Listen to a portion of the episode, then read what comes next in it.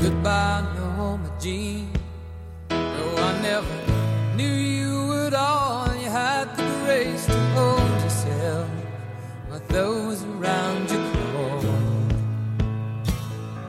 They crawled out of the woodwork and they whispered into your brain. They set you on the treadmill and they made you change your name. It seems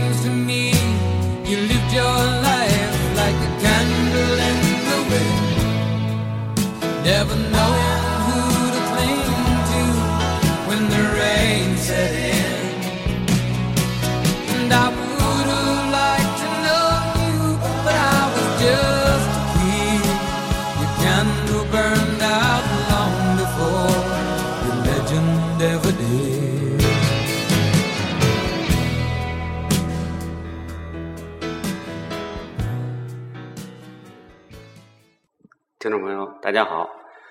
那么刚才这首歌呢，想必大家都非常熟悉，那就是著名歌星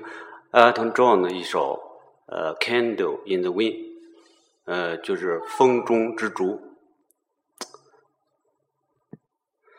那么“风中之烛”这个意象呢，可以说很好的诠释了生命的脆弱。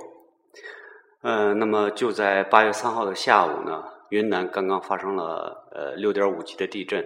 那么到现在为止呢，死亡人数呃据说已经达到了三百九十八名。那么我们也在这里呢，对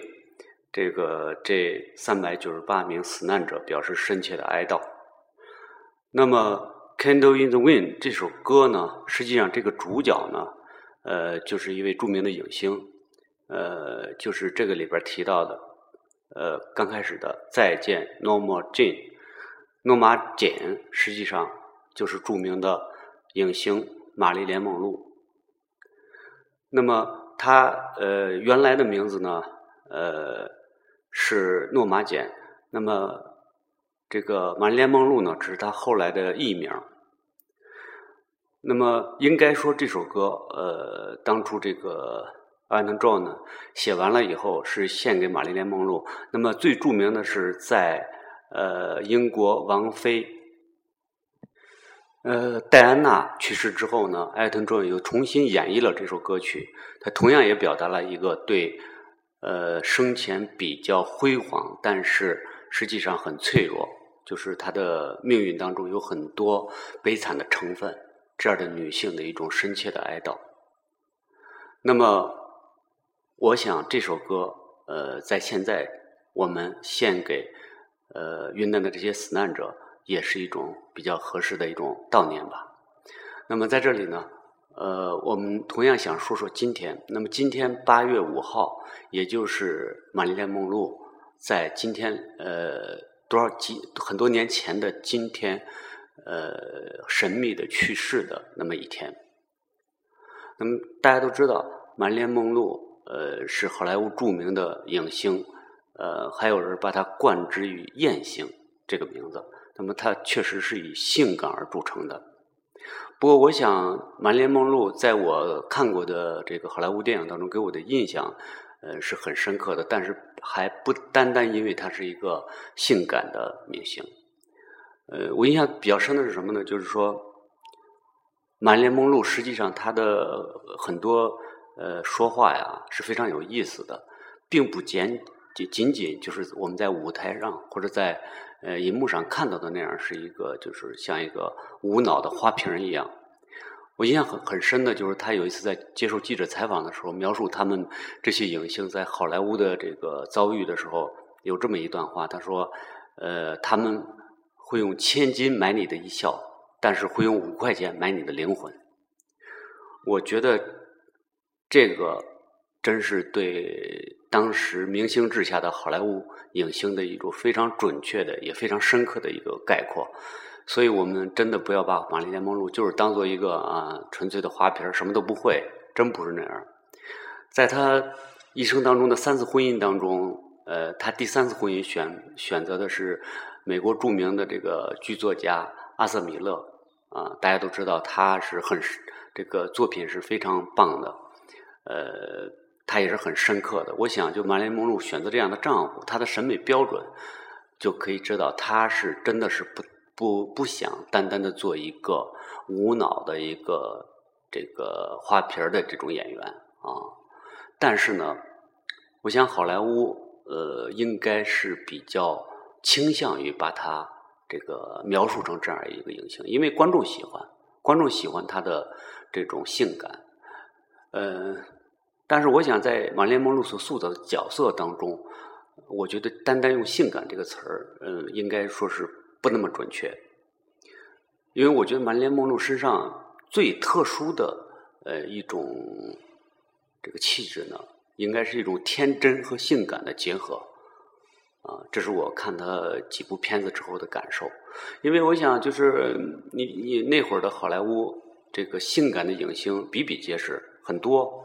呃，你比如说这个丽塔·海沃斯什么，呃，你看那个咱们看那个，呃，一个非常非常棒的那个。一部这个小资必看的一个电影叫《肖申克的肖申克的救赎》，当中不是有一个情节吗？就是那男主人公把一幅好莱坞的肖像挂在了墙上，那个就是丽塔·海沃斯，就是让很多，据说她的照片是在二战当中被很多士兵作为女神一样，就是藏在那个比如上衣兜里啊什么呀啊，就是作为他消消除他晚上寂寞无聊的时候的一个呃，像一个护身符一样。那她的这个漂亮和性感也不亚于这个玛丽莲梦露啊，还有很多影星，呃，是吧？英格丽褒曼啊，什么呃，像这些著名的这个，还有那些老家宝啊，什么呀，他们都都有他非常特殊的、非常那个，也有这个很这个性感的时候，是吧？那么，我觉得真的看那个梦露的演出的时候。真的，就他身上有两种非常奇怪的气质可以结合在一起，这个是非常特殊的。呃，就是说，他有时候既像一个邻家女孩那么天真，但是有的时候又像一个荡妇那样，这个是非常奇怪，因为这是两种非常完全相反的气质能够结合在一个人身上。呃，你比如大家，大家因为呃，就是当我们把玛丽莲梦露作为一个性感的符号的时候。可能最多提到的画面就是她在那个《七年之痒》当中的那个镜头，就是他在地铁口上啊，也地铁口的风吹上来，他捂住裙子那个那张照片呃，几乎已经成了性感的象征。玛丽莲梦露那个张着嘴，就是微呃这个朱唇微起的那个那那种画面，几乎已经成了性感的符号。那么，在我记得在现代一个著名的画家那个沃霍尔的那个。一个拼贴的画里边，就是把玛丽莲梦露的这张照片很多的画面结合在一块儿嘛，叠印在一块儿。呃，但是我想就是说，如果大家去看真正玛丽莲最好的那种我说的那种特殊的气质的话，可以去看一部电影叫《热情如火》，热情似火啊。那么那个里边，我觉得就是她最呃把天真和性感结合的非常好的一种气质的一种体现。当然了，那会儿的玛丽莲梦露已经不是她呃最年轻、最漂亮的时候了。但是我觉得那会儿的这个梦露是最美的。呃，一个女孩呃年轻的时候，可能皮肤啊、什么像容貌啊是最美的，但是她的综合的气质结合起来最美的时候，还未必是她最年轻的时候。还记得吗？这个。法国著名的作者，呃，杜拉斯，这个著名的最著名的小说《情人》当中，那么一开头，那么就是那么一个情节。我相信小说的喜欢者，喜欢小说的朋友，恐怕也是耳熟能详。嗯，这个女主人公的开头就是一个女主人公像自白一样的，就是说我现在老了，呃。不像年轻的时候那么漂亮了，但是有一天在公共场合，一个男人走过来对我说：“我见过你，以前你在你很年轻的时候我就见过你，但是比起你年轻时的面容，我更喜欢你现在备受摧残的这种面容。”非常呃一种呃，我记得年轻的时候刚开始看这部这个开头，觉得挺不可解的，现在我真的理解了。呃，著名的这个诗人叶芝还有一首诗叫《当你老了》，《当你老了》里边也有著名的两句，我觉得跟这个也有异曲同工之妙。比如他说：“呃，很多人喜欢你，呃，喜欢你青春欢畅的时辰，嗯，爱慕你的美丽，假意或真心。只有一个人爱你那朝圣者的灵魂，爱你那衰老了的脸上痛苦的皱纹。”对，这可能是对一个成熟女人的那种喜欢的一种最高境界吧。那么，我想玛丽莲梦露在《热情似火》当中的表演，呃，可能就会给大家大家这种感觉。那么，通过玛丽莲梦露呢，呃，我又想到了，就是说，当时好莱坞的明星制下，确实是对这些呃明星的，就像玛丽莲梦露最说的那句话一样，就是灵魂是不值钱的。那么，玛丽莲梦露这一生当中，呃，可以说占尽了风光，呃，死后也是极尽哀荣，就是说，也是成为多少人这个性感的一种象征。但是，她身上最传奇的部分，还不是她的电影，那就是她的死因。因为大家知道，就是她大约是在呃很多年前的八月五号，就是今天凌晨，他死的时候很奇，呃，也也很奇怪，就是说，在他死的头一天，就是八月四号的时候。晚上的时候，呃，据后来史料证明，就是美国当时著名的这个肯尼迪兄弟当中的罗伯特·肯尼迪曾经到过他的这个家里，呃，他这是一个很大的嫌疑啊。后来大家认为这是很大的嫌疑，因为那个他跟肯尼迪总统和他的弟弟罗伯特·肯尼迪当时司法部长，两人都据说都相好。那么这个可能是一个很大的疑点，对他死亡。那么他最早一个发现他死亡的是他的女管家，大约是在凌晨三点半的时候，就是八月五号凌晨三点半的时候，看见他呢就趴在床上，呃，裸体趴在床上，觉得很奇怪，然后就把他的保健医生。叫来了，那么当他们破门而入的时候，发现梦露已经死亡了。当时他的姿势是是这样的，就是他是这个一丝不挂，就是比较裸体的趴在床上，然后那个右手呢是去伸手抓住了这个呃电话，应该是床头柜上的电话，呃，然后这个就，然后但是后来呢，就是好多这个这个警察呀什么呀。他们事后的研究认为，这个姿势非常的不自然，也是成为怀疑他死因的一个重要的原因。因为这有点摆好了，就是说他是因为后来最后的结论是他吃了大量的一种安眠药嘛，啊，就是说这个剂量很大，最后他那个死去的嘛，自杀嘛属于，但是。因为这个姿势有点过于明显的摆出来的，有点像摆出来的。因为后来那个据研究这个表明啊，就是呃，就他身体里大量的这个毒素啊，就是服毒的这个这个毒素，呃，也是安眠的成分。这个成分要要吞下去很多很多药片才能达到这么大的剂量。呃，后来有人说这可能是注射进去的，不是那个吃药片吃进去的。所以据说。后来有一种说法，就是说，据说他有一本秘密的日记，这个日记是造成了他死亡，因为里边记载了大量的这些官场上的秘闻吧。呃，看过现在一个著名的美剧，那就是《纸牌屋》的这个 观众，可能不会认为这样的这个情节会很陌生。嗯，那么当然了，这个。一直没有定论，因为这个有很多很多，据说关于他的这个档案还是绝密状态，还没有揭秘。嗯，还有一个证据就是说，他的屋里确实被翻得很乱，而且他的很多的资料什么都被抄走了。呃，还有一个问题就是说，呃，据说他有一个朋友，呃，因为他是凌晨才被发现死亡的嘛，最后确定的死亡时间好像是应该是三点四十左右。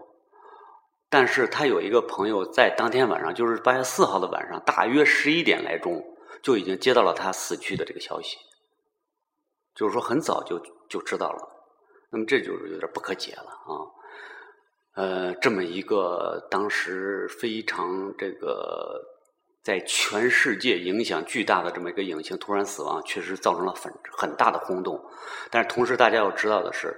呃，那么满脸梦露的死因死。这是很凄凉的，呃，据说他给好莱坞大约就是说他死生前各种这个电影大约大带来了两亿美元的这个收入。那么他死后的各种这种呃商业上的价值就更不要提了啊。但是据说在他死的时候，他自己的名下大约只有呃两千美元，甚至连他的丧葬费都不够。呃，真是很可怜啊。那么他这一生当中也确实是很多的这种阴影，因为他从小就被送进了这个孤儿院嘛。虽然后来证明，就是他那个孤儿院，呃，也许并并非是那么黑暗，那么待他不好，但是他自己说过一句话，就是说，虽然后来现在的这个孤儿院的条件在越来越好，但是孤儿院再现代化的孤儿院，毕竟也是孤儿院，就是那对孩子心灵的那种创伤是很大的，因为他的父母很早就是。就不在一起了，然后他的父母亲也有点精神失常，就是说他是个非常非常渴望爱，但是一直没有得到爱，三次婚姻都没有给他带来幸福，所以，呃，艾顿·존的这首歌里说他就是说，每当风过来的时候，他不知道该依附谁，那么确实是对他也是一个比较准确的这么一种概括，那么，呃，也就是在八月五号的今天。一代艳星，一代明星，呃，离开了人世。那么，我想呢，满莲梦露这一生的这个悲惨啊，呃，也许这个甚至都比不上。呃，虽然这么说有点这个不是那么好听啊，就是说，比如说像咱们在地震当中遇难的这些呃死难者，呃，我想大部分他们还是跟自己的亲人在一块儿，对吧？呃，是在一个偶然的事故当中死去的。呃，也许他们的死是确实是值得哀痛的，因为他们很多肯定也是出于花样年华。那么，像满莲梦露死的那年，也只不过是三十六岁，也是他作为演员最黄金时黄金时代。那么，我相信死难的死难者的这些当中，也是有很多处于青春年华。也是很可惜的，但是他们，我相信他们好多是在比较幸福的状态下，是跟他的亲人一块儿，在一个偶然的事故中死去的。呃，那么，但是马莲梦露呢，我想就不是那么呃幸运了。他死的时候是一个很孤独，呃，很这个，甚至现在死因都不明，是否自杀，呃都不明。那么，别管怎么样吧，上帝呃都把人们的灵魂呃收走了。那么，我希望，呃，别管是满莲梦露还是现在的死难者，都希望他们一路平安，希望他们安息，好吧？再见。